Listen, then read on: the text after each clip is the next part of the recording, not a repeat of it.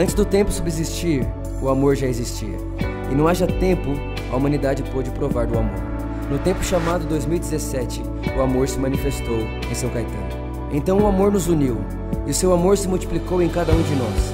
Já não poderíamos pensar em outro nome a não ser o nome dele. Então, quando nos perguntaram o nosso nome, respondemos: por amor. Por amor a Jesus, por amor à igreja, por amor a você. E é essa igreja que vemos, uma igreja onde Jesus é suficiente, uma igreja onde fazemos tudo por amor, por amor a Jesus, por amor ao próximo e por amor às nações. Uma igreja feliz, uma igreja próspera, uma igreja produtiva, uma igreja generosa, uma igreja para todos, uma igreja que admira a beleza, uma igreja de discípulos, uma igreja estimada, uma igreja ilimitada, uma igreja que ama ser igreja. Bom, quero convidar vocês a abrir as escrituras em Jeremias capítulo 31, versículo 33. Jeremias capítulo 31, versículo 33. A gente vai ler o 33 e 34. Diz assim: Mas isso deve ser a aliança que farei com a casa de Israel. Depois daqueles dias, diz o Senhor: porei a minha lei no seu interior e escreverei no seu coração, e serei o seu Deus, e eles serão o meu povo. Não ensinará jamais cada um ao seu próximo, nem cada um ao seu irmão, dizendo: Conhece o Senhor? Porque todos me conhecerão, desde o menor até o maior deles, diz o Senhor. Pois perdoarei as suas iniquidades dos pecados e jamais, jamais me lembrarei. Amém, Jesus. Sabe, aqui mostra a diferença entre a lei e o evangelho. O evangelho ele traz consigo a graça de Deus. O que é a lei? É o favor merecido. Quando você obedece perfeitamente aos mandamentos, você é perdoado. Só que a graça é o favor merecido, onde Jesus obedeceu perfeitamente, então você é abençoado por isso. Quando você crê em, em Jesus. Aí é uma coisa que é, é muito fácil de compreender. Significa que eu não sou abençoado, e nem você é abençoado, porque nós somos bons, mas nós somos completamente abençoados porque Deus é bom. E existe uma diferença muito grande nisso. Deus é bom, por isso nós somos abençoados. A graça ela é baseada na fidelidade e na bondade dele para com você, de Deus para comigo. Ela não é baseada no meu desempenho ou no seu desempenho. Ah, eu sou muito bom nisso, então por isso eu sou abençoado. Ah, Tiago, eu faço tanta coisa para Deus e por isso eu sou abençoado. Não. A graça é baseada no amor dele, no que ele fez por nós. Por isso nós somos abençoados. Esse é o fundamento. Para a gente poder compreender um pouquinho mais, eu quero que a gente pense em algo. É, não sei quantos de vocês, na semana passada, eu, eu tive que ir para um lugar, para um evento, e estava com bastante pressa. Eu estava de carro e precisei andar bastante porque tinha um horário para chegar e se eu perdesse aquele horário era, um, era um agendado um horário e se eu perdesse aquele horário eu teria que marcar outro eu perderia então eu fiquei bastante preocupado porque quando eu olhei no relógio coloquei no Waze dava exatamente o, mesmo, o horário que eu tinha que estar lá então pensei nossa eu vou ter que andar aí mais ou menos uns quase 10 quilômetros é, de carro e eu precisaria ganhar tempo com isso então eu estava com pressa no carro e não sei quantos de vocês a gente tenta andar dentro do limite da velocidade ali, olhando o limite. Então, se é 50, você fica ali 48, 49, você tenta, você tenta controlar, porque existe uma lei dizendo que você não pode passar de 50. Aí, de repente, quando você chega, o sinal está verde e fica amarelo e vermelho. Aí você tem que parar no sinal vermelho. Aí eu te pergunto uma coisa: você para no sinal vermelho porque quer? Naquele dia, particularmente, eu não. Eu ficava assim olhando, eu parava ali, eu abre, abre, abre, abre. E eu não parava porque eu queria. Eu parava porque eu sabia que se eu passasse no sinal vermelho, eu teria consequências aí com relação à lei. Então eu tinha que me manter dentro do limite da velocidade, e então eu tinha que seguir todas as todas as leis que, de trânsito que tinha. Tiago, ande em 50. Aí eu andava lá 48, 48, 48, ou ficava olhando no velocímetro. E aí, de repente, o sinal vermelho parava no sinal vermelho. Então eu seguia tudo certinho. Mas, por que, que existe essa lei de trânsito? Eu comecei a refletir sobre isso. Sabe de uma coisa? Eu cheguei à conclusão de que a lei de trânsito ali, ela existe porque pessoa, as pessoas que estão ali na rua, eu não conheço elas. Os carros que estão ali passando, eu não conheço eles. Então, a minha falta de relacionamento com aquelas pessoas requer a presença da lei. Ou seja, a falta de relacionamento requer a presença da lei. Se eu por acaso tivesse, todos nós estivéssemos, só existisse nós lá no mundo, e nós estivéssemos com carro e todos nós nos conhecêssemos, quando tivesse um carro passando ali, eu olharia e falava assim, eu olharia e falava a cada um de vocês, oi fulano, tudo bem? Não, pode passar, eu espero. Aí de repente a pessoa vai estacionar, não, não, por gentileza, estaciona você.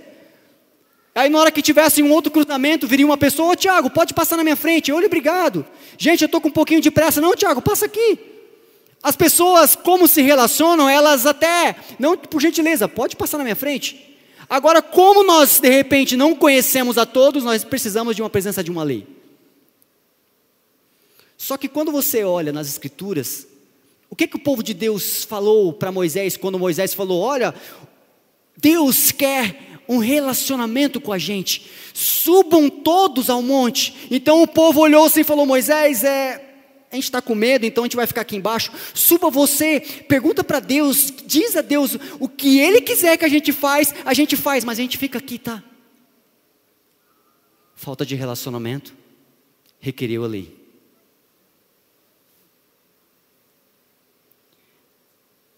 Sabe, é assim, a lei, ela busca a minha obediência, a sua obediência, obediência das pessoas através de uma imposição de punição. Ou seja, Tiago passou no sinal vermelho, você vai receber uma multa. E isso acabava gerando medo, porque eu não passo no sinal vermelho porque eu falo, vai, vai ter multa. E eu fico com medo.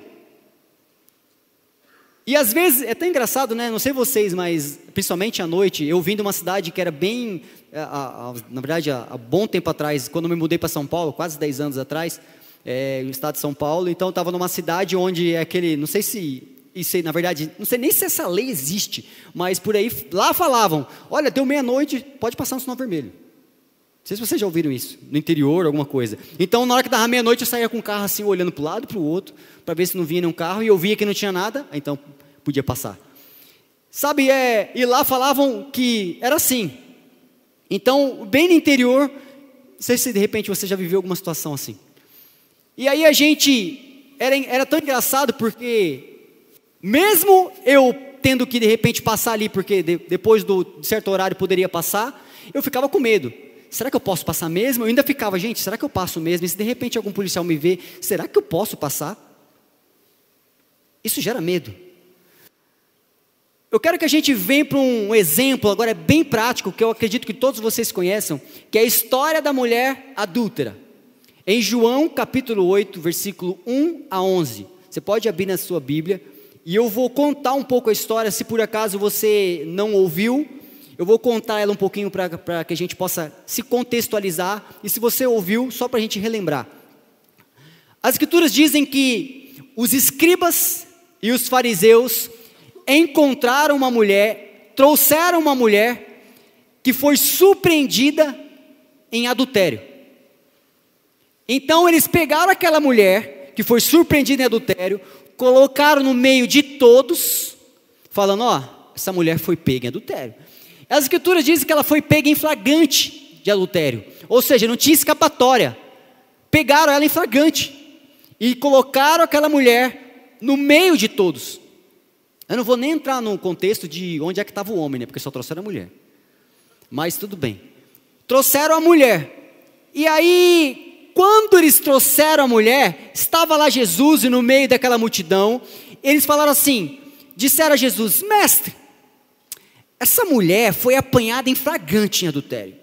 A lei de Moisés diz que essa mulher tem que ser apedrejada. Mas o que tu dizes? Ou seja, os escribas e os fariseus falavam para Jesus: Jesus, Moisés fala, essa mulher tem que ser apedrejada. O que, que você diz, Jesus? O que, que você diz a respeito disso? Aqui acontece algo interessante, é como se eles meio que colocavam Moisés e Jesus um de frente para o outro. Moisés diz que devemos apedrejar. Jesus, o que, que você diz a respeito disso? A gente sabe que na verdade o que eles queriam era tentar de alguma forma acusar Jesus.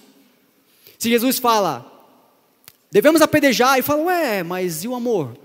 Depois ele fala: não, não, não apedrejem, mas espera aí, a lei de Moisés. Então, de alguma forma, eles tentavam acusar Jesus, dependendo do que Jesus fosse falar. E eu quero perguntar uma coisa para vocês. Essa é uma situação completamente extrema. Se não fosse, se não tivesse Jesus ali, mas Moisés, o que teria acontecido com a mulher? O quê? Teria morrido. Uma das situações mais extremas que vem à mente é que aquela mulher morreria apedrejada.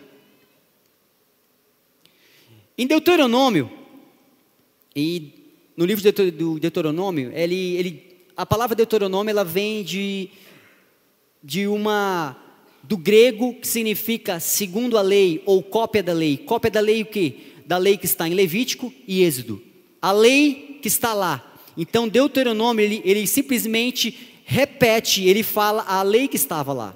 Eu vou usar um dos exemplos da que estava na lei, só para a gente poder contextualizar e vocês entenderem da situação que aquela mulher estava. Em Deuteronômio capítulo 13, se você não quiser ler, eu vou ler aqui, se você quiser anotar, ou ler em casa, ele fala de, de uma das leis que ele fala assim, Deuteronômio capítulo 13, versículo 8 não concordarás com ele, nem o ouvirás, não olharás com piedade. Aqui está falando de alguém que foi pego em um erro, alguém que errou. Nesse caso específico, estava falando até de pessoas que teve em outros deuses. E aí ele fala assim: você não vai olhar essa pessoa que errou com piedade, você não ouvirá essa pessoa, não vai olhar para ela né, com, com piedade, não poupará ela, nem esconderá. Mas certamente você vai matar essa pessoa. A tua mão será a primeira contra ele, para que o matar e depois a, para o matar e depois a mão do povo. Descendo um pouquinho abaixo, fala assim: "E todo Israel ouvirá e temerá, e não se tornará prática a prática maldade como está em meio de ti." O que quer dizer com isso? A lei falava o seguinte: uma pessoa foi pego em um erro, se você olhou uma pessoa errando, você fala: "Peraí, a pessoa errou." Você viu, você teria que imediatamente pegar uma pedra no chão e matar aquela pessoa. Você serviria de testemunha. O que aconteceu? Eu vi essa pessoa errando. Então as outras pessoas pegariam pedras porque você viu, então começariam a jogar pedra nessa pessoa também. Era assim que a lei dizia. E a Bíblia fala que se você não fizesse isso, você se tornava até cúmplice também. Ou seja, ia morrer junto. Essa era a lei. E o que acontece? Aquela mulher, essa aqui é a lei de Moisés, aquela mulher, ela foi pega em adultério, as pessoas levaram até Jesus. Primeira coisa que eu acho assim que já é um ponto a se pensar é que ninguém atirou pedra de primeiro nela. Levaram até Jesus. Se a gente pensar assim, a ideia deles como eu, eu, qual era a intenção deles? Se nós pegarmos alguém que errou e a gente matar essa pessoa, os outros ficarão com medo e pronto, ninguém peca mais. Está resolvido. Era essa o pensamento, a intenção. Era fazer com que, por meio de, de um medo, ninguém mais errasse. Mas sabe qual era o medo? Era de morrer. As pessoas tinham medo de morrer. Você viu o que aconteceu com fulano? Errou, aconteceu isso. Ai, eu não quero que aconteça comigo. Era, a intenção era essa. Agora eu te pergunto: se o Tiago errasse, se vocês, de repente, algum de vocês vissem o Tiago errar, ao fato de vocês pegarem uma pedra e acabar tirando a minha vida, resolveria o problema do pecado? O pecado continuaria no meio do povo. Compreende a situação? Então o homem acabava matando um ao outro e o pecado continuava. Agora tem algo interessante que a gente começa a observar a partir daqui, compreendendo esse contexto. O que, que aconteceu naquele momento em que levaram para Jesus? Aquela mulher foi pega em adultério, levaram até Jesus. Então as pessoas estavam prontas para apedrejá-la, mas questionaram Jesus: Jesus, Moisés disse que nós devemos matar, mas e você, o que, que diz? Porque talvez a resposta de Jesus poderia fazer com que as pessoas falassem: olha, devemos matar também. Então eles tentavam de alguma forma acusar Jesus. Só que a lei dizia que se uma pessoa que pegasse a pedra e atirasse ela de forma indigna, ou seja, cara, você está com pecado, você também era morto. E aí eles chegaram para Jesus e falavam assim: Jesus, essa mulher foi pega em adultério, nós estamos aqui com ela, o que, que você diz que a gente faz? E as Escrituras diz que Jesus estava agachado, escrevendo no chão. Até que ele levantou e falou assim: tudo bem, aquele que estiver sem pecado, atire a primeira pedra. Ah, igreja, aqui tem umas tem verdades aqui que eu que me fez refletir bastante enquanto eu lia isso. Primeira, eu quero que você preste bem atenção nisso. Aquelas pedras, a Bíblia diz que a lei foi escrita e entregue a Moisés em pedras. Quando uma pessoa errava, se você parar para pensar, o fato dela te pegar no chão uma pedra, ela chegando perto daquela mulher adúltera e falou assim: que, que você fez agora? Adulterei. Peraí, você não poderia ter feito isso. Aquela pedra representava a lei. É, você não poderia ter feito isso. E agora nós precisamos matar você. Só que, aquela pedra que mataria a mulher hoje, escute isso, aquela pedra que as pessoas pegavam no chão e matariam aquela mulher hoje, seria a mesma pedra que amanhã mateu, mataria aquela pessoa que estava carregando ela.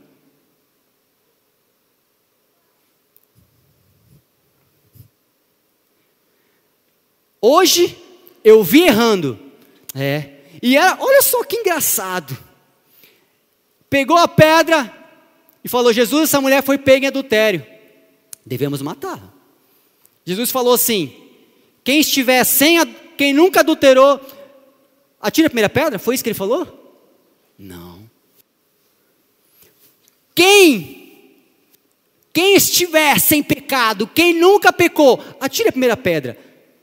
Aí sabe o que acontece? Aí eles olhavam assim e falavam: pedra do adultério. Eu nunca adulterei. Mas espera aí, eu tenho outros pecados. Então a Bíblia fala que um a um soltavam as pedras até que ninguém mais estivesse lá. Igreja, os homens ficaram com medo de jogar porque eles sabiam que a Bíblia diz aqui que a consciência deles acusavam eles. Vamos ler aqui, João capítulo 8, versículo 7. Depois de insistirem, Jesus se levanta e diz: Aquele que dentre vós estiver sem pecado, seja o primeiro que atire a pedra. Versículo 9: Mas ouvindo eles estas respostas e acusados pela própria consciência, foram se retirando um por um, a começar pelos mais velhos, até o último só ficando Jesus e a mulher no meio onde estava.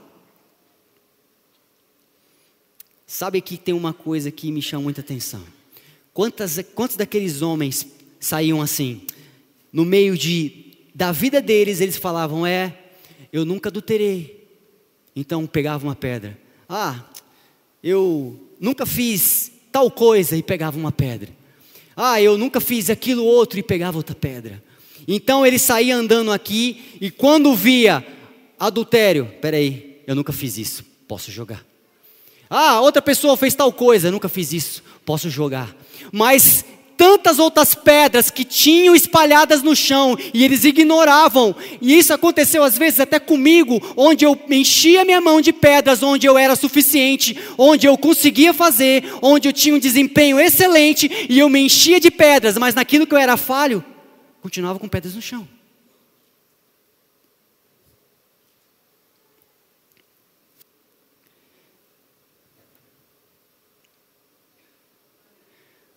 Quantas pedras a gente tem às vezes nas mãos? De bons desempenhos. Naquilo que nós somos bons, às vezes colocamos pedras nas mãos. Aqueles homens achavam que estavam fazendo algo bom, mas na verdade o que eles estavam carregando nas mãos era o próprio desempenho. Sou bom nisso, sou bom naquilo, sou bom naquilo, eu carregava essas pedras. Mas das outras que eu não sou, delas eu deixava no chão. Sabe, aquela mulher adúltera, no momento em que encontrou Jesus, Jesus falou assim: mulher, cadê teus acusadores? Onde estão? E as pessoas, ela olhou para um lado e para o outro e falou: Não tem ninguém aqui. O que, que Jesus responde? Se ninguém te condenou, não, nem eu. Vai e não peques mais. Ou seja, vai e muda de vida. Eu quero que a gente pense em algo. Naquela história, em 2 Coríntios, capítulo, 2 Coríntios, eu acredito que no versículo 3, no capítulo 3, eu, eu não anotei aqui, no versículo 7, a parte A diz: E se o mistério, o ministério da morte, gravado em pedras, com letras em pedras, está falando de lei, ministério da morte, Está falando da lei. Ou seja, o fim da lei era a morte. Naquilo que o homem tinha um bom desempenho, ele pegava e se enchia de pedras para jogar, mas naquilo que ele não tinha um desempenho bom, aí ele não tinha pedras nas mãos. Aquela mulher, quando aquela mulher errou, todas aquelas pessoas que se apresentavam com ela com pedras nas mãos, ela como se acusassem ela, condenassem ela, ah, você errou, né? Nisso aqui eu sou bom, então quer dizer que eu posso jogar em você? O que Jesus fez naquele momento, a gente acha que Jesus, quando falou assim, quem não tiver pecado, atire a primeira pedra, é na verdade a gente acha que Jesus salvou aquela mulher, mas não, igreja. Observe uma coisa, quando Jesus falou assim, todos aqueles que não tiver, que tiver sem pecado, atire a primeira pedra. Quando eles largaram a pedra, Jesus estava salvando na verdade a todos eles. Ah, igreja, vocês não entenderam aqueles homens que se enchiam de pedras, que poderiam matar aquela mulher hoje, amanhã poderiam morrer por aquelas pedras que seguravam. O que Jesus estava fazendo é se desarmem de tudo aquilo que pode matar vocês. Soltem as pedras. Soltem aquilo que estão condenando vocês mesmos.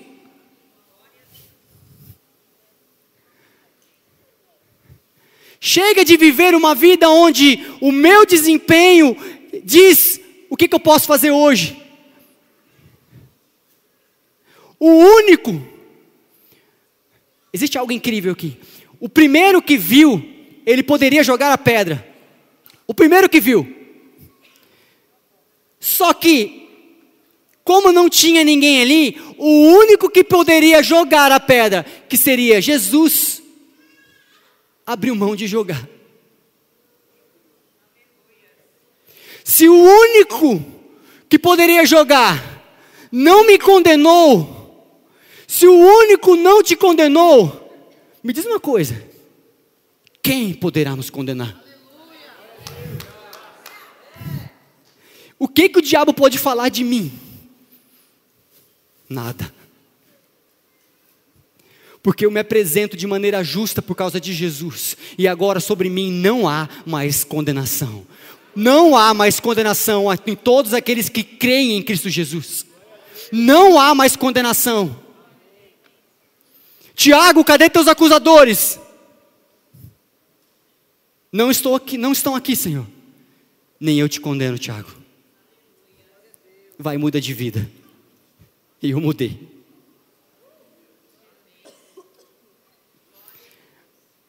Eu tinha uma vida onde eu tinha uma boa performance em algumas coisas. Momentos de oração, jejum e tantas outras coisas. E eu era bom em algumas coisas. Mas eu tinha uma vida tão pesada porque quando eu olhava para mim eu carregava tantas pedras. E naquilo que eu era bom, eu até às vezes queria que pessoas que estivessem ao meu lado fossem bom também. Eu consigo? Você consegue. Até que eu encontrei Jesus. Então Jesus falou, Tiago, tá pesado? Eu, tá. Larga as pedras. Não, mas tá pesado, mas é um preço que eu preciso pagar. Não, Tiago. O preço já foi pago. Solte as pedras. Então eu comecei a soltar uma a uma, uma a uma, e tudo aquilo que, que trazia condenação, toda aquela lei que me trazia um peso, eu fui soltando uma a uma, e de repente aquela lei que foi escrita em pedras, ah, quando eu lembro, quando eu penso na história onde Jesus se agacha para aquela mulher, e a Bíblia diz que com o dedo começa a escrever no chão, eu me lembro que o mesmo dedo que escreveu a lei em pedras, hoje escreveu com dedo nos corações. Significa, a Bíblia não diz isso, a Bíblia não fala o que Jesus estava escrevendo ali, no chão, na areia. A Bíblia não fala sobre isso, mas eu te falo uma coisa: todos nós, quando fomos criados, fomos criados do quê?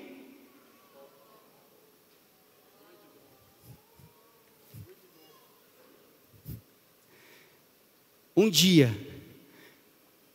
Eu, particularmente, gosto de pensar que no momento em que Cristo estava lá escrevendo no chão, ele desarmava aquelas pessoas e começava a escrever no coração deles a lei. E eu te falo uma coisa: está vendo esse celular? Eu tenho ele, vocês veem? Sabe por que, que vocês estão vendo minha mão? Porque eu tenho ele, ele é meu. Ele é meu. Então vocês olham aqui, e a lei é assim: é uma performance onde todos vêm. Está aqui. Eu tenho. Eu sigo. Sou bom nisso. Está vendo aqui? Aqui. Só que naquele momento, quando as pessoas foram desarmadas e de repente Cristo escrevendo, escrevendo no coração de cada um, já não é mais uma uma forma onde as pessoas enxergam, mas é uma forma onde é guardado no coração. Sabe o que significa? O que você tem na sua mão, o que é visível, você tem. Mas o que é guardado, isso faz parte de você.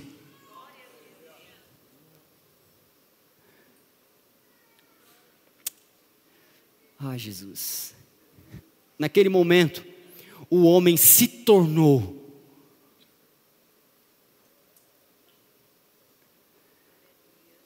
se tornou justiça de Deus que foi feita em Cristo Jesus. Então, de repente, a gente fala: Ah, Tiago, então agora devemos abandonar a lei. Não estou vendo mais a lei na sua mão. De maneira nenhuma. Foi escrito no meu coração. Você não, mais, Tiago, eu não estou vendo, eu quero ver. Performance. Irmão, no meu coração. Tiago, eu preciso ver. Vamos lá, Tiago, faz, mostra. Calma, irmão. Suas mãos estão livres. O que você vai fazer, Tiago?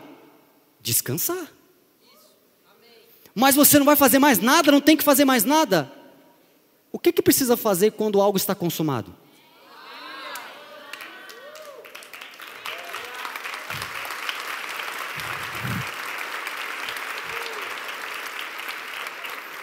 Mas, Tiago, eu ainda assim preciso ver desempenho. Eu preciso enxergar coisas, irmão. Vocês não vão enxergar porque agora eu me tornei, está aqui.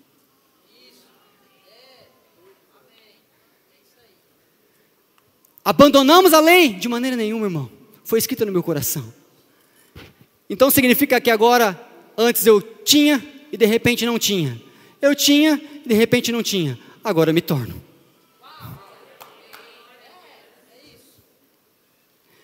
E depois de guardado, depois de, de estar aqui, irmão, ninguém tira. Só que tem uma coisa. Em 2 Coríntios, capítulo 5, versículo 21, diz que nós fomos feitos justiça de Deus. A justiça de Deus foi cumprida em Cristo. E eu me tornei um com Ele. Sabe, aquela mulher, quando Cristo escrevia ali no chão, era uma oportunidade, estava falando para eles: larguem as pedras, deixe que eu vou. Eu sei que vocês amam a lei, mas deixe que agora o dedo que escreveu em pedras escreva no coração de cada um de vocês.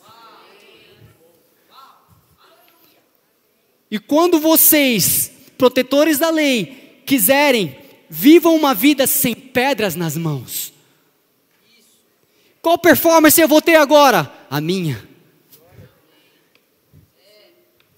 Mas o que eu preciso fazer? Crer. E de a partir do momento como eu vivo em abundância. Mas eu ainda quero fazer algo.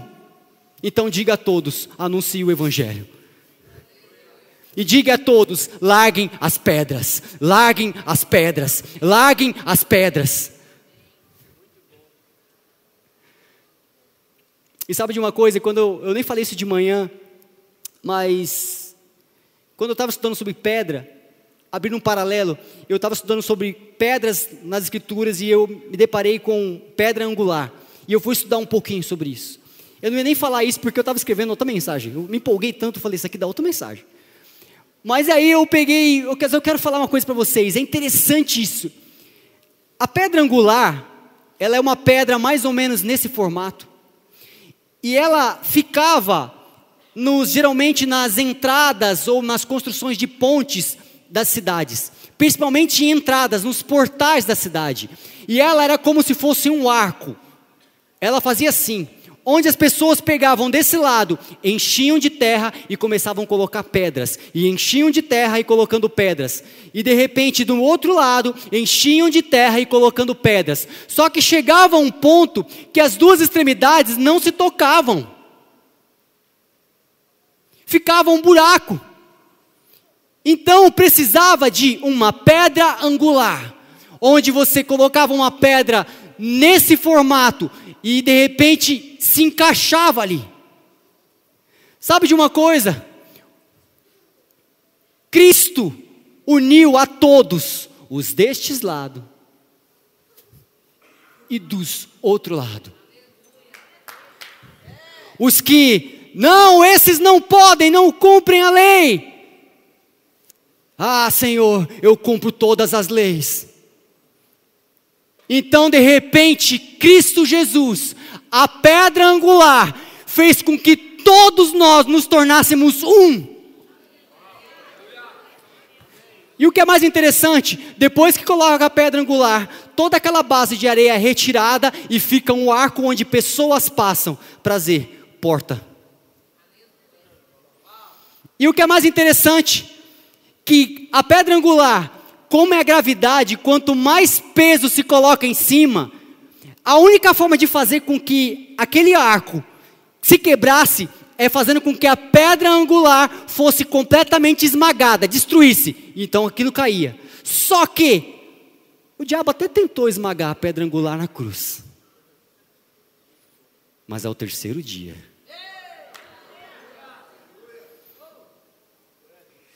ressuscitou E eu te falo uma coisa: se você parar para pensar na gravidade, quando você olha que tem uma estrutura onde existe uma pedra, quanto mais se tenta esmagar, quanto mais se empurra para baixo, mais firme fica. Mais firme fica. Então, de repente, se ouve morte. Onde está a morte?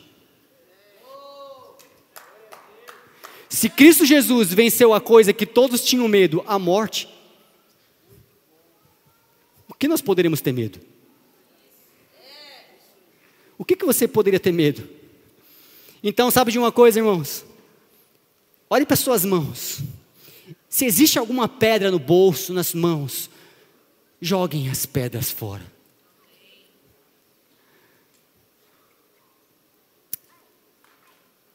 A Bíblia fala em Romanos capítulo 7, versículo 12, que, por conseguinte, a lei é santa.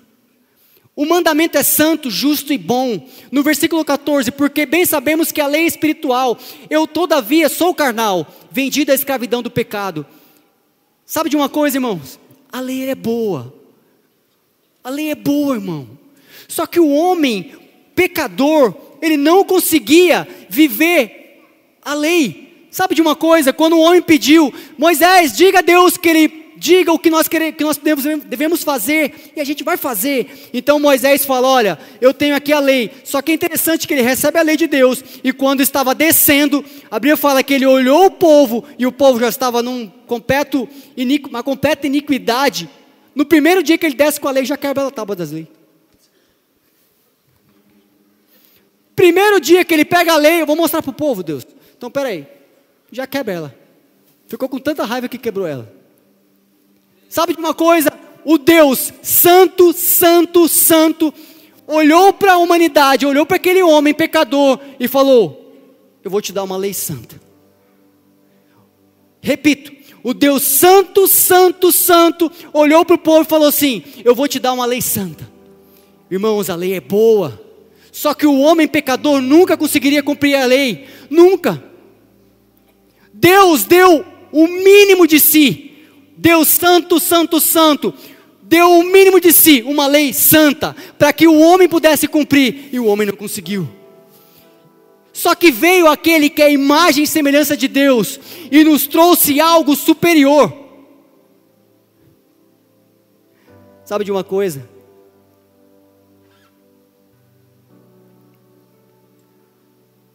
Aquela lei que os homens tanto conseguiam. Jesus olha para ela, cumpre ela e fala: Eu sei que vocês se esforçaram, mas agora é o seguinte: não é no, na força de vocês, não é na justiça de vocês. Eu vou me entregar para vocês. Eu vou dar a minha vida por vocês. Eu escreverei, eu vou escrever, escreverei a lei no coração de cada um de vocês a lei será cumprida por mim, e eu estando em vocês, vocês poderão olhar um para o outro sem condenação. Larguem as pedras, vivam a mim, pedra angular. Creia em mim e viva agora uma vida na minha obediência, não no desempenho de vocês. Tomai, pois, irmãos, Atos capítulo 13, versículo 38, tomais, pois, irmãos, conhecimento de que se vós anuncia remissão dos pecados por intermédio deste, por intermédio dele, tudo aquele que crê é justificado, todas as coisas, dos quais vos não pudeste ser justificados pela lei de Moisés. Então ele cumpriu a lei porque nós não conseguimos cumprir. O problema não estava na lei, estava no homem, porque o homem não conseguia. Então, ah, Jesus.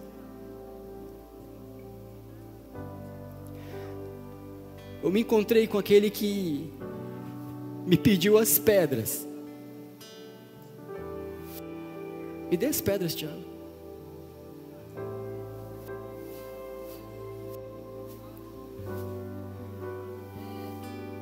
Eu só quero as suas pedras, Tiago. Me dê. Delas, vou construir um caminho para você, Tiago. Mas eu quero tanto, Jesus, eu quero tanto cumprir, eu quero tanto fazer o meu melhor.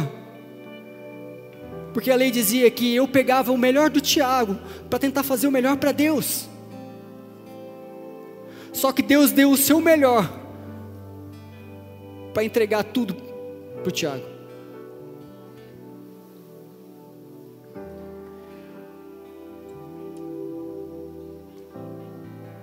Igreja, não há outra qualificação para ser perdoado dos seus pecados.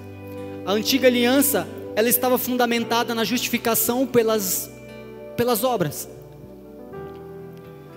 Você precisava ser bom, ter um bom desempenho para ser perdoado. Mas na nova aliança, que está fundamentada na graça, a justificação é pela fé em Cristo Jesus. Então eu crendo nele, crendo, eu larguei todas as minhas pedras.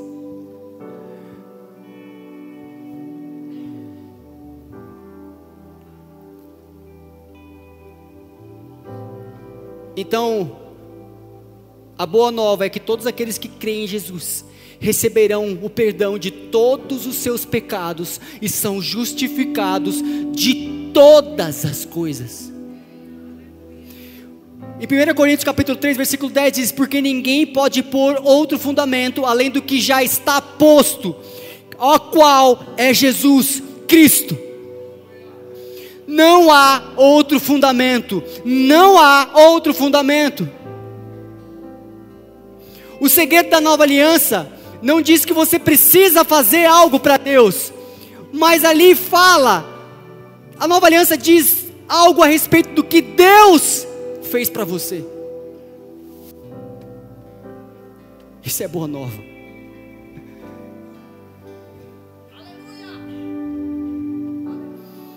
não é nosso esforço, não é nosso mérito, não é a nossa capacidade, nem o nosso poder, não é tudo isso que nos conduz ao triunfo, é, é o que Cristo fez por nós na cruz do Calvário. E as pessoas vão falar assim, mas Tiago, é, eu não preciso fazer mais nada. E alguns até falam, Tiago, mas será que Jesus, você crê mesmo que Jesus transformou água em vinho? Você crê mesmo que, nós temos mesmo que crer em Jesus? Por que você crê? Você não estava lá. E eu falo, eu creio, porque eu já vi droga, usuários de droga serem transformados em pastores, missionários. Eu já ouvi bebida alcoólica sendo transformada em pão dentro de casa. Eu já vi pessoas onde falavam: esse não tem jeito, e se tornar a solução para todo lugar. Eu creio sim, porque eu mudei de vida. Eu creio sim, porque aonde quer que eu vá, eu vejo transformação de vida, de pessoas que abriram, abriram as mãos, largaram pedras e foi escrito dentro do coração, com aquele dedo onde falava: Tiago, eu te amo. Mas, Tiago, então o que nós devemos fazer agora? É só fazer o seguinte: o Deus Santo, Santo, Santo, olhou para mim e falou: Tiago, eu te amo tanto, que agora você pode, sem condenação nenhuma, estar comigo todos os dias. Eu estarei com você, na verdade, até a consumação dos séculos.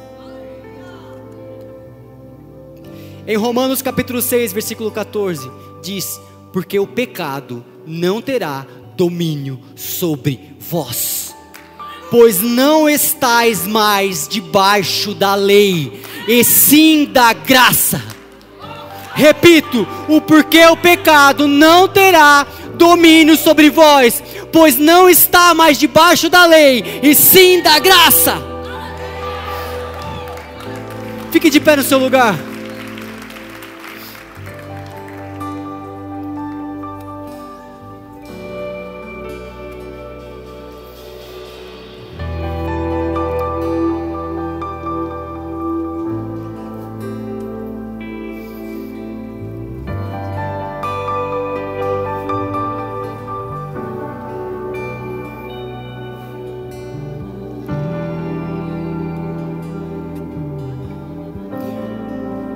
Pedras que eu tinha na mão. A Bíblia fala que, como nós lemos ali, que a própria consciência, a própria consciência acusou aquelas pessoas.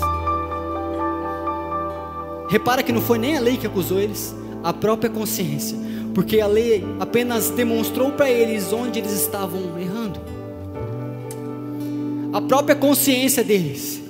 Eu te falo uma coisa, irmão se você ainda não soltou algumas pedras, provavelmente a própria consciência trará condenação. Larguem as pedras, soltem as pedras. Tiago, e quando você vê uma pessoa errando agora, o que que você faz? Eu olho para ela e falo: Você se esqueceu de quem você é? Mas Tiago, aquela pessoa errou, mas eu simplesmente estou aqui para lembrá-la de quem é. Não é mais sobre o desempenho daquela pessoa, mas é sobre a obediência de um filho que se deu por inteiro para que todos nós tivéssemos vida e vida em abundância.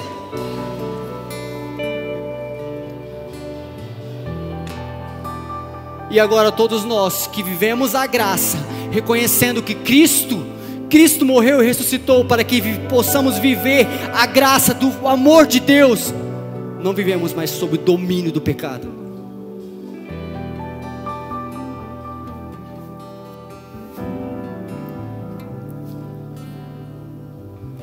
Quero que a gente. Quero que nesse momento você. Se você percebe que existe pedras na sua mão, Tiago, eu. às vezes eu falo tanto de tal pessoa, às vezes eu faço tanto isso para outra pessoa. Se existem ainda essas pedras na mão de alguém aqui, largue as pedras. É um convite. E enquanto eu falo isso, eu imagino Jesus escrevendo no chão. E todos nós, todos nós, não importa o que você fez, irmão. Eu não quero, eu não preciso de repente saber o que você fez. Eu só sei uma coisa: que o amor que me alcançou está disponível essa noite para cada um de vocês. E eu quero que você entendam algo. Enquanto eu falava, eu escrevia sobre isso, eu chegou um momento em que eu percebia que tem pessoas que carregam uma vida pesada porque carregam pedras. Soltem as pedras. Vamos viver uma vida, vida em abundância.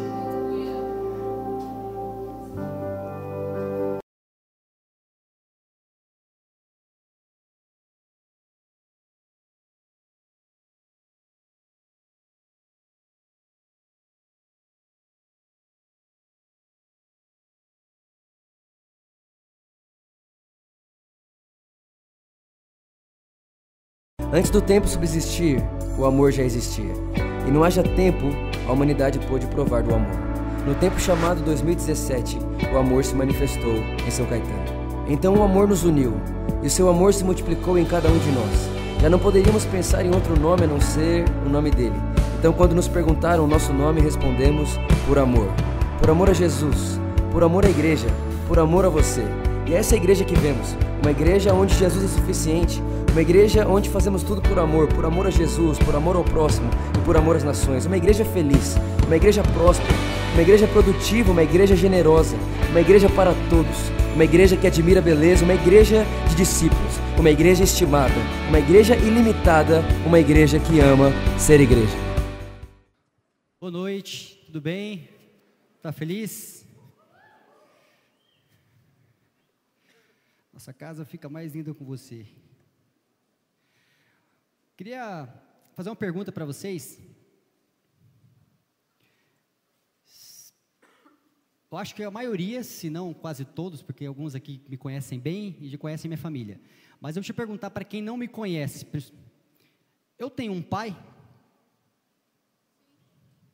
Tenho? Mas se você nunca viu, como você sabe que eu tenho um pai? O que te faz crer que eu tenho um pai? Pensa comigo. Vocês não conhecem meu pai, vocês nunca viram meu pai, mas vocês estão falando que eu tenho um pai. Por quê? O que te garante que eu tenho um pai? Alguém falou aqui. A minha existência. Sabe de uma coisa? O que garante a presença de um pai é o filho. Filho comprova, garante a presença do Pai. Vocês não conhecem meu Pai, vocês nunca viram meu Pai, mas o fato de eu estar aqui, você fala, você tem um Pai, Tiago. Primeira coisa que eu quero que a gente pense a respeito disso que o que garante a presença do Pai é o Filho.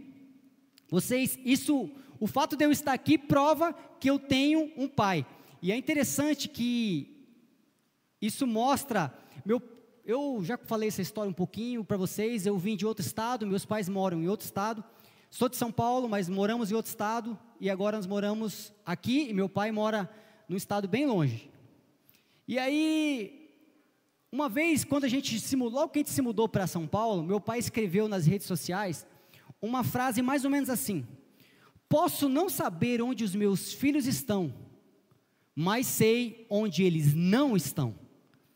Posso não saber o que os meus filhos estão fazendo nesse momento, mas eu sei o que eles não estão fazendo. Isso significa que eu não sou apenas a imagem do meu pai, ou seja, quando vocês olham a mim, vocês sabem que eu tenho um pai, mas agora eu tenho também a atitude moral do meu pai, pelo simples fato de ele saber o que eu não faço dele saber como eu não me comporto. Ele não precisa saber onde eu estou, ele sabe onde eu não estou, onde eu não iria. Significa que as minhas atitudes morais são iguais a dele. Ou seja, agora vocês olham para mim e vocês sabem, Tiago, você tem um pai, e a minha atitude moral é semelhante a ele. Ou seja, eu me torno imagem semelhante do meu pai. Compreende uma coisa que quando Deus fez o homem, quando Deus formou o homem, ali era a imagem de Deus, Adão. Significa que, quer ver quando vocês, por acaso, vão numa, numa festa, numa, em algum parque, vão, sei lá, em algum lugar, e de repente alguém fala assim: Ah, você já foi é, lá naquele parque, você já foi naquele lugar, e você fala, sim, fui. Aí a pessoa fala assim: Ah, mas Será que você foi mesmo? Me prova. Se eu precisasse provar para vocês que eu estive, por exemplo, há duas semanas atrás no Maranhão, como é que vocês, como é que seria fácil provar isso? Por meio de uma foto. Ou seja, a imagem que está ali prova que eu estive num lugar. A imagem, ela revela a presença de algo. E aí é incrível.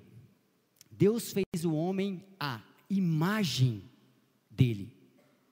Então o mundo passou a conhecer Deus por causa da sua imagem. Só que não só a imagem, mas a atitude moral de Deus estava em Adão. Ou seja, Adão se comportava como Deus. Você sabia de uma coisa? A palavra a palavra pecado no original, a primeira vez que ela foi utilizada, ela tem a ver com comportamento e a maneira de pensar. A palavra pecado, ela faz a referência a comportamento e maneira de pensar, no seguinte forma: pecado não é simplesmente o ato, mas pecado é você se comportar e, se, e agir diferente de Deus. Quando você se comporta diferente de Deus, quando você age diferente de Deus, isso é pecado. É como se de repente eu desrespeitasse alguém, como se eu fizesse algo de errado. A minha atitude, na verdade, ela é, o meu comportamento foi diferente de Deus. Quando alguém desrespeita outra pessoa, ela não simplesmente é, o pecado em si, ela é olhar para aquela pessoa de uma forma errada, um comportamento errado, diferente da maneira como Deus olha para aquela pessoa. Isso é, só que o homem perdeu a semelhança de Deus. Em, Gênesis capítulo 2, versículo 8, diz assim: E plantou o Senhor Deus no jardim do Éden, no lado oriental, e pôs ali o homem que tinha formado. Em Gênesis, voltando um pouquinho, capítulo 1, versículo 26, a parte A disse: E disse Deus: Façamos o homem a nossa imagem, conforme a nossa semelhança. A imagem é a revelação de quem Deus é, de como Deus é. E a semelhança é o governo de Deus. Olha só, as Escrituras dizem que os céus são do Senhor, mas a terra ele deu aos seus filhos. Você pode ver isso em Salmo 115, versículo 15. A, o céu é, os céus são do Senhor, mas a terra ele deu aos seus filhos, aos filhos de Adão. É, queria que vocês pensassem uma coisa: o desejo de Deus sempre foi que a terra fosse como o céu. Mas o céu só pode ser céu por causa de uma coisa: porque Deus está lá. Por isso, a terra, se a terra fosse semelhante ao céu, ele precisava de alguém que fosse semelhante a Deus.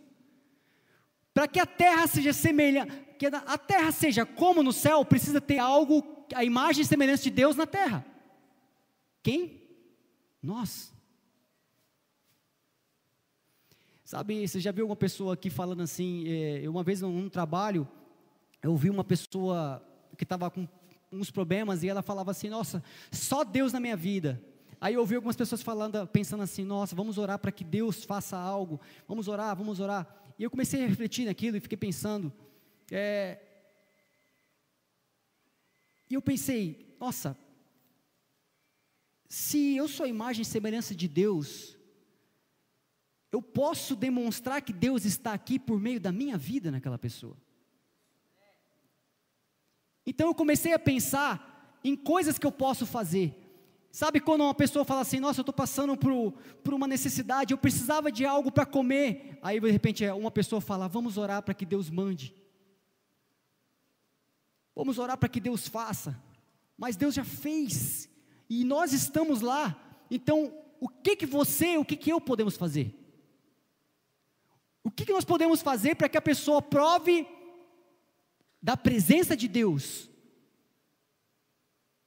está mais perto do que a gente imagina. Uma vez me perguntaram assim, é, eu conheci uma pessoa que ela não acreditava em Deus, e ela era bem relutante assim, então eu mostrava, tentava mostrar para ela na, nas escrituras que Deus existe, e aí e não dava certo. Enfim, depois de um tempo com mais maturidade, eu acabei entendendo que eu não precisava querer provar e mostrar na Bíblia e falar que Deus existe. A única coisa que eu precisava fazer é compreender, é viver isso, viver Deus na minha vida. E até ao, viver ao ponto daquela pessoa falar, eu não creio em Deus, e na vida dela era olhar e não achar Deus, mas que seja impossível ela olhar para a minha vida e não ver Deus. Compreende isso? Ao ponto daquela pessoa falar assim: Tiago, eu não acredito em Deus, mas eu olho para você e é impossível dizer que não há Deus em você. Deus está mais perto de toda a humanidade do que nós podemos imaginar. Em todos os lugares, onde quer que esteja um filho de Deus, ou filho, mostra a presença do Pai. Todo filho revela que existe um Pai. Ou seja, aonde quer que você esteja, as pessoas vão olhar e falar: Olha, eu não sabia que Deus existia, mas quando você chegou aqui, eu sei que Deus existe. Eu sei que existe um pai, porque eu estou vendo um filho. Compreende isso? Quando quando Deus fez o jardim e, e deu ou seja, confiou a, a, o jardim a Adão. Adão era, eu já falei isso uma vez, mas só para a gente poder pensar um pouquinho. Adão era como um jardineiro, onde ele, ele tinha um prazer no crescimento. Todo jardineiro tem prazer no crescimento. Eu estava lá no Maranhão, onde meus pais moram, e, e, meu pai e a mãe tinham umas plantinhas lá, e era engraçado que meu pai no meio do, do, dia dele, assim, por mais que ele tinha que correr para o trabalho, fazer algumas coisas, ele parava um, um certo horário, pegava um, um, jarrinho de água e ia lá e regava as plantinhas. E eu ficava pensando, no primeiro dia tudo bem, no segundo, mas eu fiquei lá mais ou menos uma semana, e todos os dias ele fazia aquilo. E uma coisa interessante, aquela plantinha não daria nada de retorno para ele. Só que o prazer dele é no crescimento daquela planta, daquela planta. Ele tinha o prazer no crescimento dela, e isso é o que o jardineiro faz. Só que o homem, quando caiu, o homem deixou de ter o prazer no crescimento e passou a se preocupar com, de acordo com as suas necessidades. Agora eu preciso plantar para me comer. Então o homem passou a se posicionar como uma pessoa que cultiva para ter um resultado, como se fosse um agricultor. Nada de errado nisso, mas a mudança de alguém que não se preocupava com o dia de amanhã, porque tinha toda, totalmente a presença de Deus ali, agora se preocupou com o dia de amanhã. Eu preciso suprir as minhas necessidades. Então, vou plantar, esperar que isso cresça para eu poder comer. Então, o homem mudou isso. Só que o que é interessante é que hoje, por necessidade, o homem passa a criar, por exemplo, ONGs para cuidar de animais, para cuidar de tantas outras coisas. Por que, que o homem passou a se preocupar por necessidade a cuidar de a criar ONGs, porque talvez os filhos de Deus não estejam se posicionando e governando. Porque talvez os filhos de Deus não estejam governando. Então, já que não tem governo sobre o mundo, então alguém pensa e vai falar assim: vamos criar uma ONG. Alguém teve que parar para pensar e formar uma ONG, mas na verdade tudo deveria ser um governo, como é no céu, a gente fazer aqui na terra. Talvez falte, dentro de um ambiente de trabalho, talvez o desgoverno daquele lugar, está uma bagunça aqui. Opa, peraí, se você está lá, vamos colocar em ordem, porque não, você nasceu para governar. Aonde quer que seja, quando você ouvir assim, está uma bagunça essa casa, peraí, Deixa eu me posicionar, porque eu nasci para governar. Ah, no meu trabalho está uma bagunça. Um ótimo lugar para você governar. Certa vez eu vi um, li num livro que tinha um, uma empresa de calçados que queria vender sandália. Então, eles estavam indo para grandes cidades, metrópoles e vendendo sandálias. Então, um daqueles vendedores falou assim: Olha, eu gostaria muito de ir para uma região, e, e, ele apontou uma região no mundo onde as pessoas não tinham calçados. E aí eles falaram assim, da empresa: Você tem certeza que você quer se deslocar para um lugar onde a cultura ninguém usa sandália? Ele falou: Se não usa, é o melhor lugar para apresentar a sandália. Toda vez que você vê um local completamente desorganizado, bagunçado, é o melhor lugar para você apresentar o governo dos céus. E viu Deus que de repente, abriu fala que o Espírito Santo pairava sobre a face das águas. Ou seja, não tinha forma, era vazio e não tinha nada, e de repente haja. E viu Deus que era bom. E quando você chegar num lugar que está completamente bagunçado, que vocês lembrem-se disso haja organização aqui, que haja o governo de um filho. Em 1 Coríntios, capítulo 4, versículo 20, diz assim: Porque o reino de Deus não é só discurso, é sobretudo viver pelo poder de Deus. Eu quero que a gente entenda que, será que a gente fala muito nossa, nós falamos muito, falamos muito, falamos muito, mas a Bíblia fala que o poder, que o reino de Deus não é só discurso, mas é poder de Deus. Existe um poder nas mãos dos filhos que todo lugar que está completamente desorganizado, nós podemos falar: haja organização, haja prosperidade, haja luz. E é impossível que essas pessoas não vejam quanto é bom isso. Sabe de uma coisa, igreja? O que esse mundo precisa é só conhecer cada um de vocês. O que o mundo precisa é que os filhos governem, é que os filhos passem a ter prazer simplesmente no crescimento. Mas por que você passa tanto tempo investindo na vida dessa pessoa? Porque eu amo ver pessoas crescendo. Eu amo ver pessoas se desenvolvendo. Eu amo ver pessoas prosperando cada dia mais. Eu amo ver sorriso no rosto das pessoas, simplesmente por causa disso. Mas você sabe que essa pessoa não vai te dar nada em troca. Eu tenho um prazer no crescimento. Mas e as suas necessidades? Ah, se Cristo não me falta, nada me falta.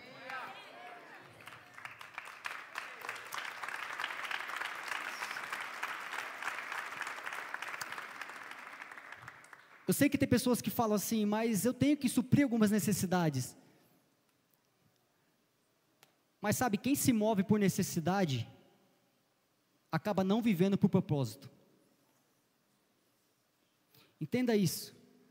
Quem se move por necessidade deixa de viver o propósito. Não vive por propósito. O porquê. Sabe? O porquê. Quem se move por necessidade vive pelo fato do que está enxergando. Ah, está faltando isso na minha vida, está faltando aquilo, e vive em prol disso. E não por um objetivo.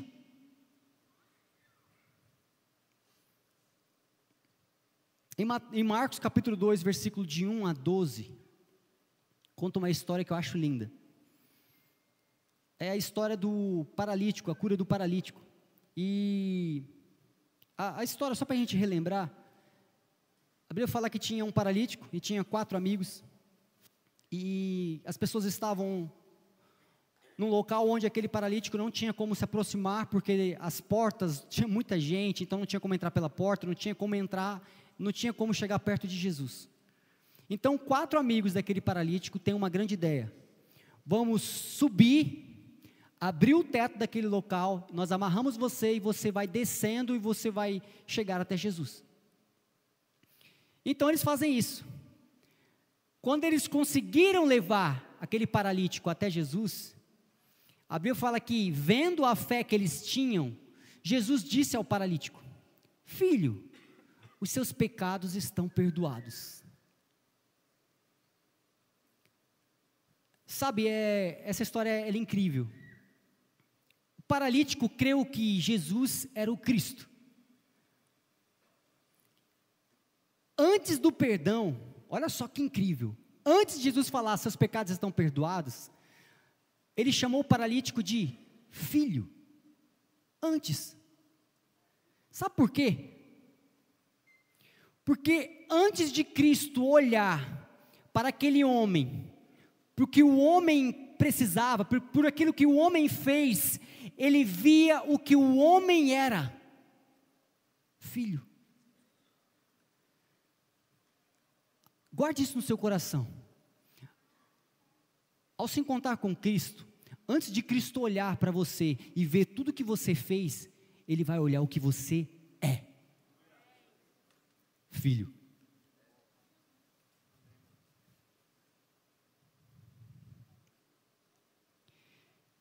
E o olhar de Cristo nunca, nunca se volta para como você está, como eu estou mas sim para quem nós somos. Nunca é um estado, o estado da pessoa em que ela se encontra não é capaz de mudar a essência dela. É como se nós estivéssemos num vidro de perfume completamente quebrado, todo o vidro quebrado, mas o que está dentro estivesse intacto. Eu te pergunto: o que vale mais? O vidro quebradinho, a embalagem toda machucada ou o que está dentro? o que vale mais, até nessa garrafa que vocês estão vendo segurando em minha mão. Depois que eu beber o que tiver dentro, ou seja, o que contém a essência, o que está fora eu acabo jogando fora. Sabe de uma coisa, a gente a gente olha para um paralítico e Cristo via um filho. Você olha para um pecador e Deus vê filho. Você vê para uma pessoa que é, erra e Cristo olha para o filho. Cristo olhou para você e não viu o que você fez ou o que você é diante dos homens. Cristo olhou, ali é um filho. Quando Cristo, quando eu encontrei a Cristo, eu falava, mas Cristo, eu, eu errei tanto, eu fiz tanto, tanta coisa, e ele falou, a primeira coisa que ele olhou para mim falou assim: Filho.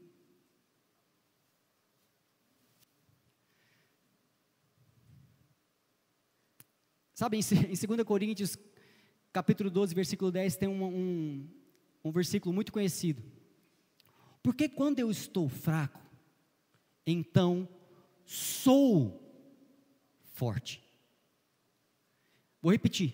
Porque quando estou fraco, então sou forte.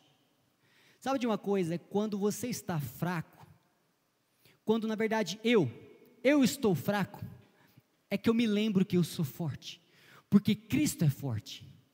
Quando eu estou querendo ficar enfermo, eu me lembro que sou curado, porque Cristo é a própria cura. Quando eu quero ficar triste, então eu lembro que eu sou feliz, porque em Cristo eu tenho toda a felicidade do mundo. Quando eu quero ficar depressivo porque tem tanta coisa acontecendo que eu não consigo entender, então eu lembro que eu sou plenamente feliz e realizado, porque Cristo me mostrou assim. Então, quando eu estou, eu lembro que eu sou.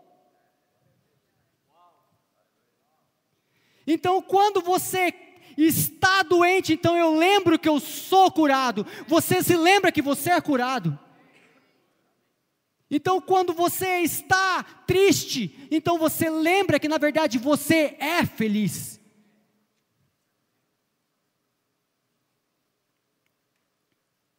Naquela história do paralítico, aconteceu algo incrível.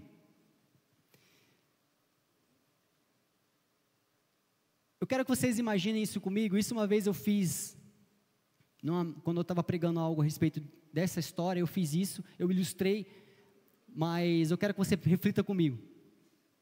Como se fosse cada um de vocês. Imaginem como se vocês fossem o paralítico. Naquele momento em que vocês se encontram com Jesus, ou seja, vocês, a cadeira que vocês estão é como se tivesse fosse a cama que aquele paralítico estava. Ou seja, o estado dele é como se fosse o que vocês estão nesse momento. Vocês estão sentados, é como se aquele paralítico não pudesse se levantar porque estava numa cama.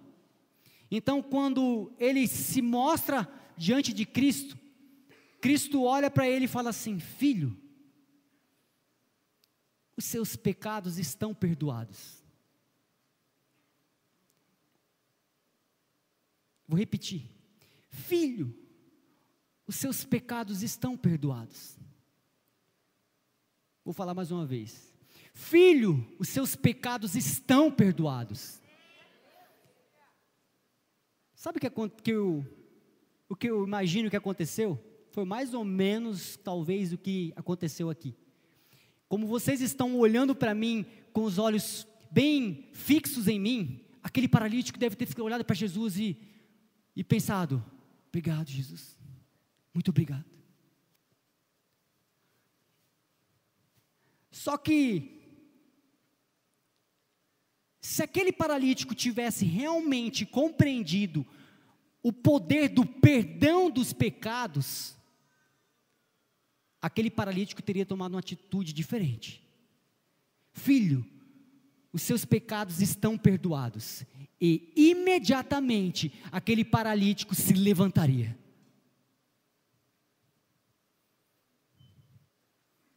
Sabe o que acontece, gente?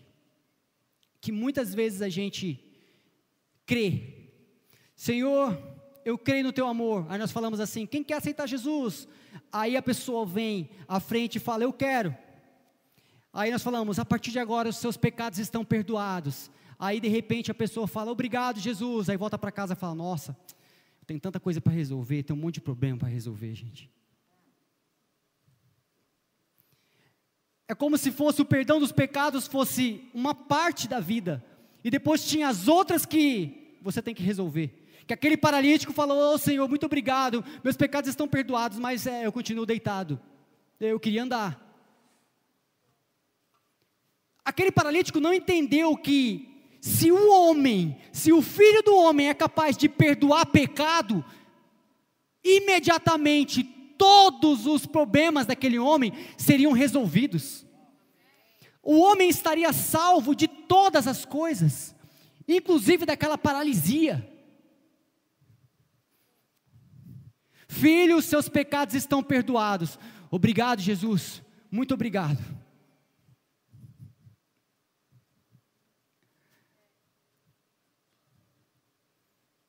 No dia que você se encontrou com Cristo, Ele te disse assim: Filho, seus pecados estão perdoados. O que aconteceu? Você se levantou da paralisia que estava? Ou está esperando ele dizer: levanta-te, anda? Porque foi isso que Cristo falou para aquele homem. Filho, seus pecados estão perdoados. Então, de repente, no versículo 11 diz: Levanta-te e anda. Igreja, o levanta-te anda que eu quero que nós entendemos hoje é a postura de governo. É que onde nós fomos salvos, existe um perdão de todos os nossos pecados. Então, a partir de agora, nós nos levantaremos e começaremos a governar. Todas as coisas, e em todo lugar que você estiver, vai ser como é no céu, será na terra. Todo lugar que você pisar, as pessoas vão falar assim: nossa, mas está diferente aqui. Existe um, um ambiente diferente aqui. É, está diferente. Depois que você veio para esse trabalho, para esse emprego, começou a trabalhar com a gente, tudo mudou. Nossa, depois que você veio para essa turma de faculdade, tudo mudou. Depois que você entrou para nossa família, tudo mudou.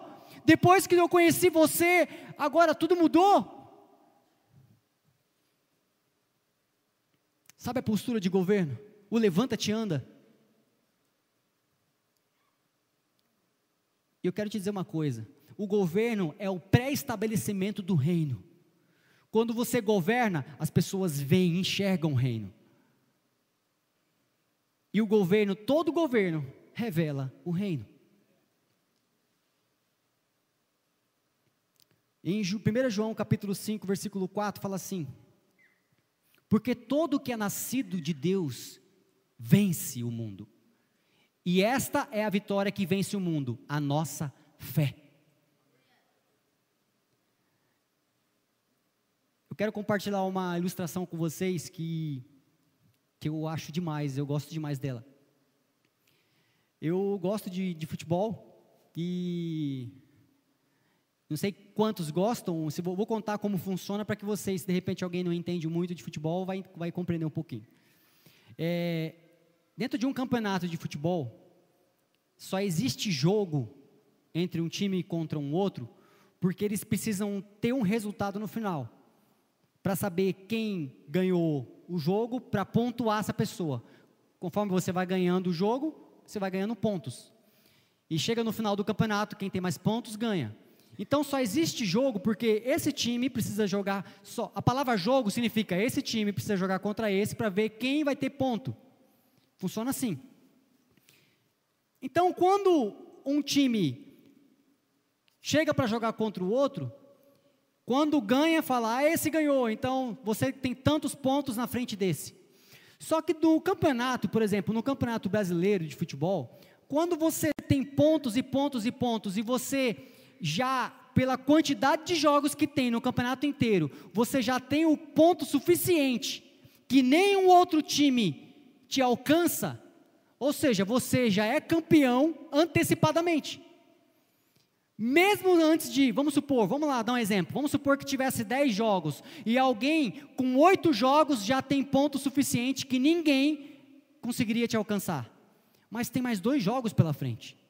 Quando você tem alguns jogos que você tem que cumprir, mesmo sabendo que você ganhou, a gente chama do quê? Para quem gosta de futebol? Você já foi declarado campeão, mas tem que jogar ainda. Chama-se cumprir tabela. Ou seja, mas eu já não tenho ponto suficiente para ser declarado campeão? Sim, mas por que eu tenho que jogar? Porque você tem que cumprir tabela. E para que, que funciona isso? É para que os outros times vejam no final em que posição vai, vai, vai ficar. Agora, olha só que interessante. Nós lemos agora em 1 João capítulo 5, versículo 4 aqui, porque todo que é nascido de Deus vence o mundo. E essa vitória que vence o mundo, a nossa fé. Sabe de uma coisa? Se, se você, que é nascido de Deus, vence o mundo, significa que você não precisa mais jogar. Sabe o que nós estamos fazendo? Nesse exato momento? Cumprindo tabela. Eu não jogo mais, irmão. E nem você. Nós estamos fazendo aqui é cumprindo tabela. Nós já vencemos o mundo com Cristo. Então é o seguinte, Nós só estamos chegando esperar, esperamos, só estamos esperando chegar ao final do campeonato para que o mundo olhe e fale assim: Tiago, você foi declarado vencedor. Eu já sabia. Irmão, é tão bom cumprir tabela com você. Agora eu te pergunto uma coisa: se eu já sei que eu venci o mundo e você também já venceu o mundo, existe disputa entre nós dois? Não. Então, irmão, nunca, mais nunca haverá qualquer tipo de disputa comigo com você. Você é tão incrível quanto eu, irmão. Nós já vencemos o mundo. Mas, Tiago, aquela pessoa, ah, eu quero ser como aquela pessoa. Olha, ela é incrível.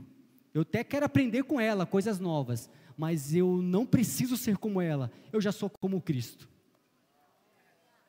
Mas você viu o que ela faz? É, então, ela faz algumas coisas que eu até não sei fazer, mas eu sei algumas coisas que também talvez ela não sabe. Isso é bom porque nós somos corpo, cada um tem uma função dentro do corpo. Igreja, o que o mundo precisa conhecer é a melhor versão de você, que é o que está em Cristo.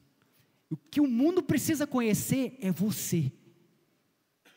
O que o mundo precisa é dos vencedores que Cristo gerou naquela cruz.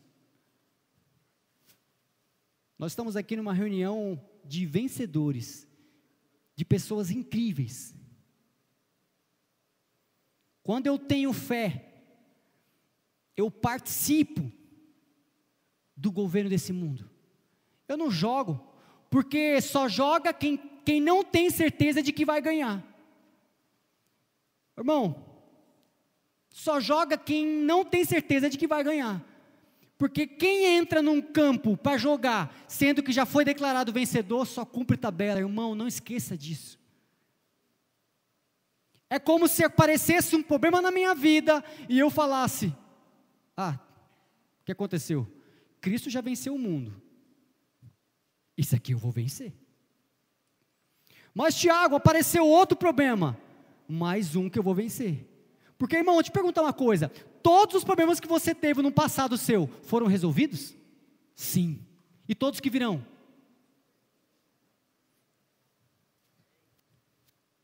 Então, irmão, falar uma coisa para você que é engraçado, mas os problemas que podem aparecer na minha vida é só para cumprir tabela. Eu já venci todos. E vou continuar vencendo. Porque na verdade eu nasci para vencer. Nós não sabemos o que é derrota. Você, você entende, compreende isso? O que poderia tirar a tua paz se você já sabendo que já venceu? Nada. Por isso que Cristo, no meio de uma tempestade, dormia. O que, que poderia tirar a paz dele? Mas, Tiago, então por que, que existem tempestades? Simplesmente para nos lembrar que nós já vencemos todas em Cristo Jesus. Como nós acabamos de ler, os filhos de Deus vencem vencem e vencem e vencem, não sabe o que é derrota, irmão. Vence, vence, vence, todos os dias vencem. O que pode acontecer? Esses dias eu estava resolvendo umas coisas e começou de um aluguel de um imóvel e começou a dar uns probleminhas. Ah, aí a pessoa chegava, e agora o que nós vamos fazer? Vamos vencer. Não, mas não deu certo aquilo. Vamos vencer. Não, não, tem como dar errado. Não tem como. Não tem, irmão. Isso é, isso é o que a gente é, não é um estado, é o que a gente é, mais que vencedores. Eu só vim aqui para te lembrar isso, irmão, porque eu sei que você sabe.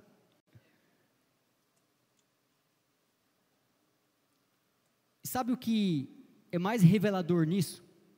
É que é que aqui é uma reunião de filhos que nós nunca competimos entre nós. Porque só tem vencedores.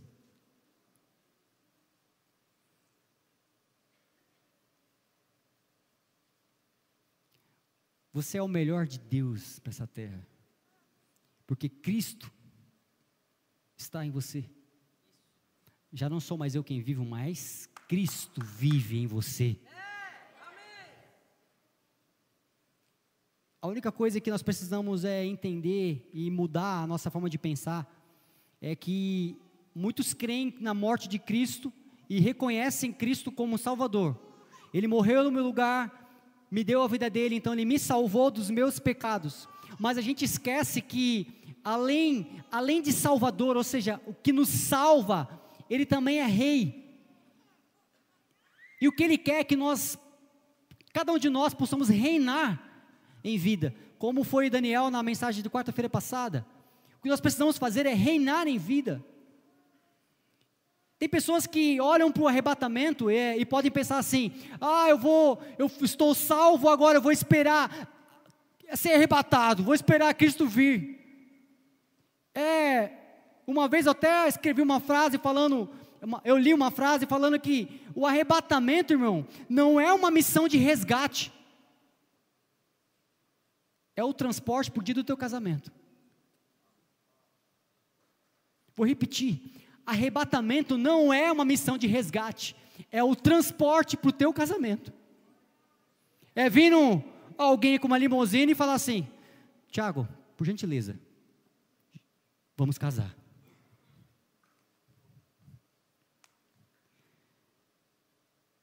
Mas quem vive para ser resgatado, vive esperando e crê na vinda de Jesus, do seu Salvador, ele crê que foi salvo, ele tem esperança de uma vida boa, mas vive se conformando com tudo. Ah, a vida é difícil.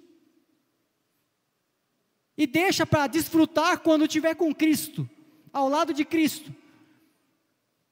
Mas quem vive como noiva, a noiva de Cristo sabe que é amada e por isso está se preparando para o seu noivo.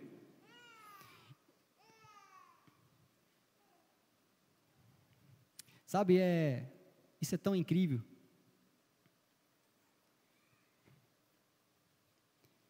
Só existe um casamento depois de um pedido de casamento. Ou seja, você pede e depois você casa. Para muitos, a cruz foi algo terrível que aconteceu. E eu sei que realmente foi no corpo de Cristo. Só que a ressurreição de Cristo é Cristo falando assim: Você quer se casar comigo? É o nosso pedido de casamento. E de repente, quando falaram assim: Você quer aceitar Jesus? E eu num dia sentado como você neste lugar. Então eu disse: Sim! Então eu disse sim para o meu noivo.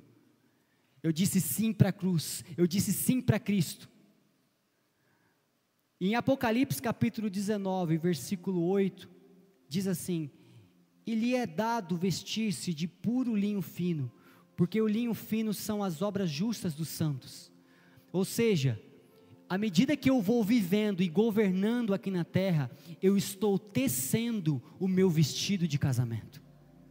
À medida que o Tiago vive, à medida que você vive, à medida que as coisas vão acontecendo todos os dias e mais pessoas vão conhecendo do amor de Cristo por meio da sua vida, nós estamos tecendo, costurando o nosso vestido de casamento, até que um dia venha a nossa limusine e fala: "Hoje é o dia do nosso casamento".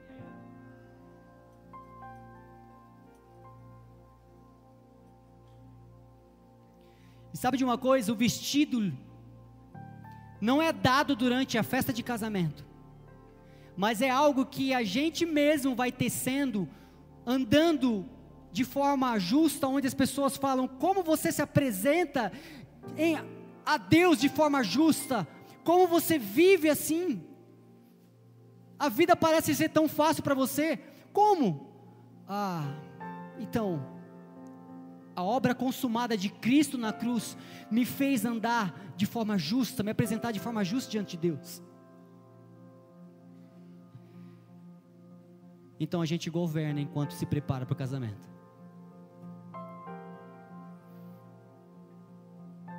Fique de pé no seu lugar, gentileza, quem pode.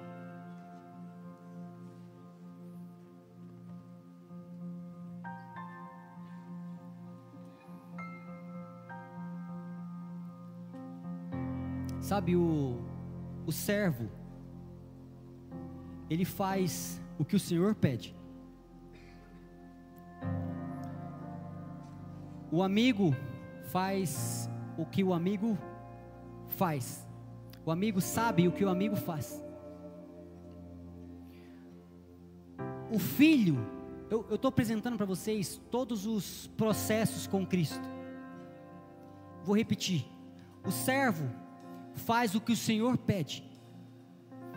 O amigo sabe o que o amigo faz. O filho tem tudo que seu pai tem, mas só a noiva, só a noiva, ela é e se torna aquilo que o seu noivo é.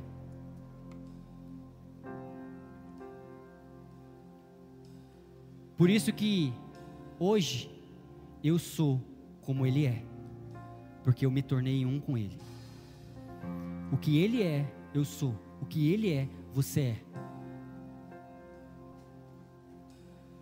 Quando eu vi você se levantando aqui, eu lembrei novamente da história do paralítico. Filhos, seus pecados estão perdoados. Então, como vocês fizeram, se levantando, crendo que na verdade, se meus pecados estão perdoados, existe um pacote de coisas onde o perdão dos pecados me salva de todas, todas as coisas. Então, nós nos levantamos nossa paralisia para começar a governar.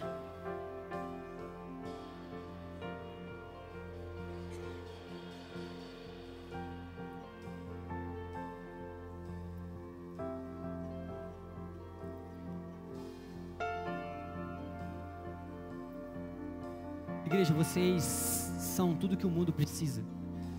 Vocês são. O que o mundo precisa é conhecer do amor de Deus.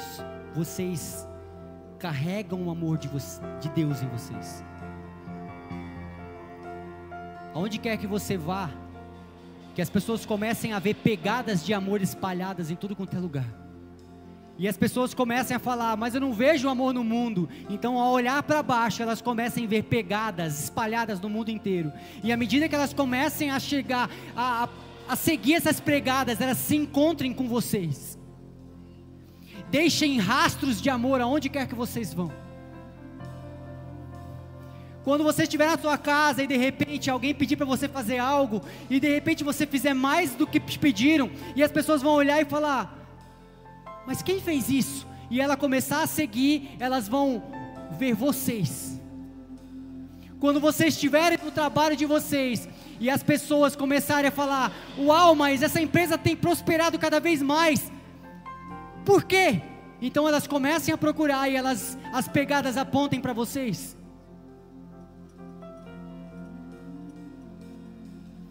Governem, igreja.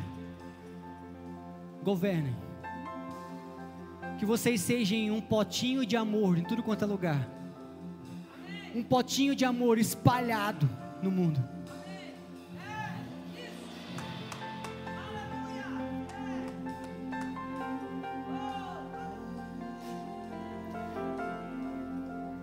Como Cristo falou, toda vez que vocês derem comida para alguém, vocês estão dando comida para mim.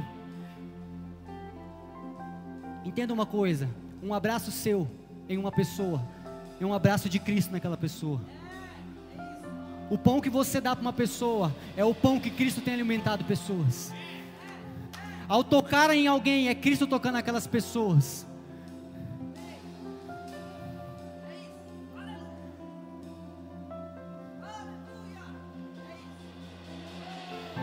Cristo em vós. Cristo em vós. Cristo em vós é esperança para toda a humanidade. E se alguém perguntar assim, lembra quando a minha pergunta que eu fiz no início? Vocês podem dizer que eu tenho um pai? E vocês falaram, sim, Tiago, você tem um pai. E eu perguntei, por quê? Porque você está aqui, Tiago. Então, quando o mundo perguntar, eu não estou vendo Deus, aí você diz, olha para mim. Mas eu não enxergo Deus, olhem para mim. Onde está Deus? Olhem para mim, porque todo filho revela a presença do Pai.